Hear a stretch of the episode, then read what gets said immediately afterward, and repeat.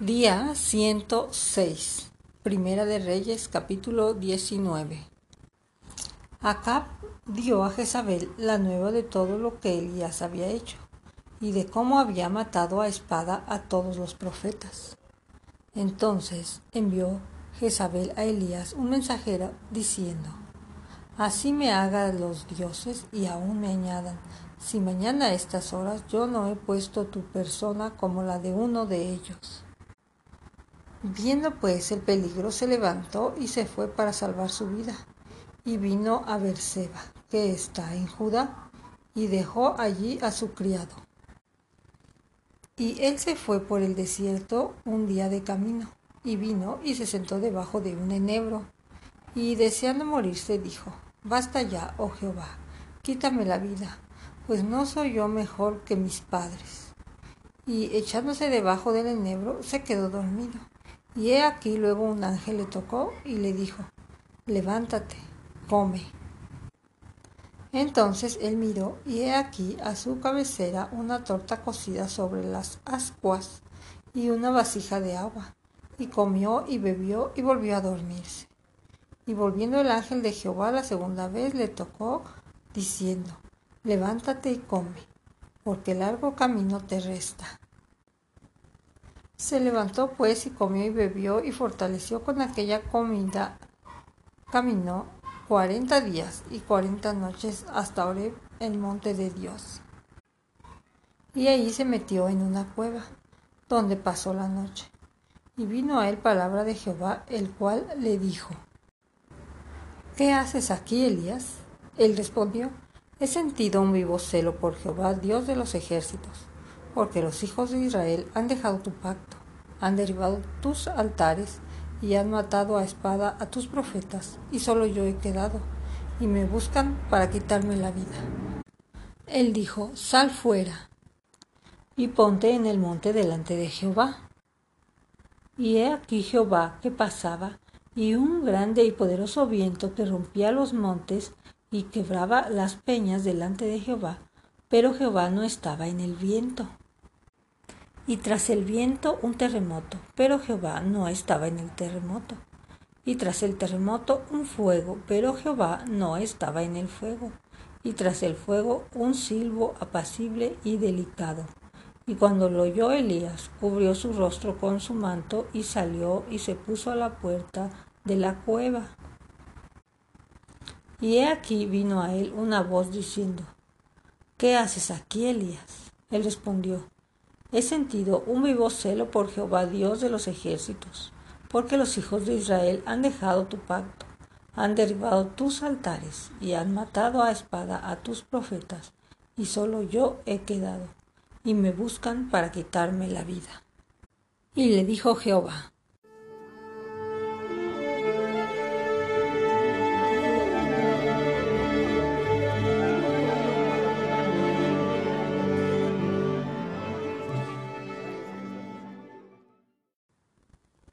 Ve, vuélvete por tu camino, por el desierto de Damasco, y llegarás y ungirás a Asael por rey de Siria. A Jehú, hijo de Nimsi, ungirás por rey sobre Israel. Y a Eliseo, hijo de Safat de Abel Meola, ungirás para que sea profeta en tu lugar. Y el que escapare de la espada de Asael, Jehú lo matará. Y el que escapare de la espada de Jehú, Eliseo lo matará. Y yo haré que queden en Israel siete mil, cuyas rodillas no se doblaron ante Baal y cuyas bocas no lo besaron. Partiendo él de allí, halló a Eliseo, hijo de Safat, que araba con doce yuntas delante de sí, y él tenía la última. Y pasando Elías por delante de él, echó sobre él su manto entonces, dejando él los bueyes, vino corriendo en pos de Elías y dijo, Te ruego que me dejes besar a mi padre y a mi madre y luego te seguiré. Y él le dijo, Ve, vuelve. ¿Qué te he hecho yo? Y se volvió, y tomó un par de bueyes y los mató, y con el arado de los bueyes coció la carne, y la dio al pueblo para que comiese. Después se levantó y fue tras Elías y le servía. Capítulo 20 Entonces ben rey de Siria, junto a todo su ejército y con él treinta y dos reyes, con caballos y carros, y subió y sitió a Samaria, y la combatió, y envió mensajeros a la ciudad a Acab, rey de Israel, diciendo, Así ha dicho ben tu plata y tu oro son míos, y tus mujeres y tus hermanos son míos. Y el rey de Israel respondió y dijo, Como tú dices, Rey Señor mío, yo soy tuyo y todo lo que tengo. Volviendo los mensajeros otra vez dijeron, Así ha dicho Benadad, yo te envío a decir, tu plata y tu oro y tus mujeres y tus hijos me darás.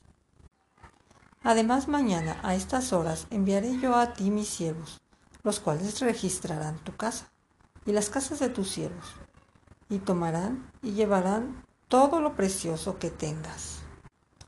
Entonces el rey de Israel llamó a todos los ancianos del país y les dijo, Entended y ved ahora cómo éste no busca sino mal, pues ha enviado por mis mujeres y mis hijos, y por mi plata y por mi oro, y yo no se lo he negado.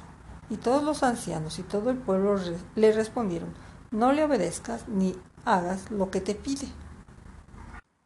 Entonces él respondió a los embajadores de Benadad, Decid al rey mi señor, haré todo lo que mandaste a tu siervo al principio, mas esto no lo puedo hacer. Y los embajadores fueron y le dieron respuesta.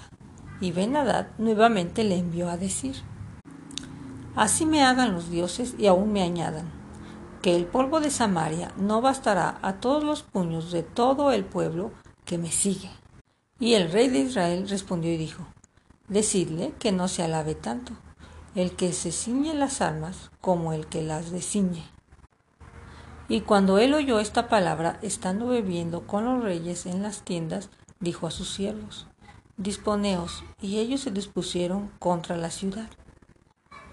Y he aquí un profeta vino a Acab, rey de Israel, y le dijo, Así ha dicho Jehová, ¿has visto esta gran multitud? He aquí yo te la entregaré hoy en tu mano, para que conozcas que yo soy Jehová. Y respondió Acab, ¿por mano de quién?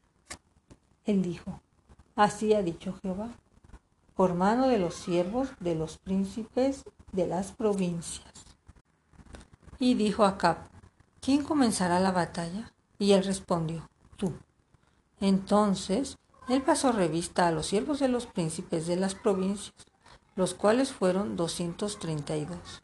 Luego pasó revista a todo el pueblo, a todos los hijos de Israel, que fueron siete mil.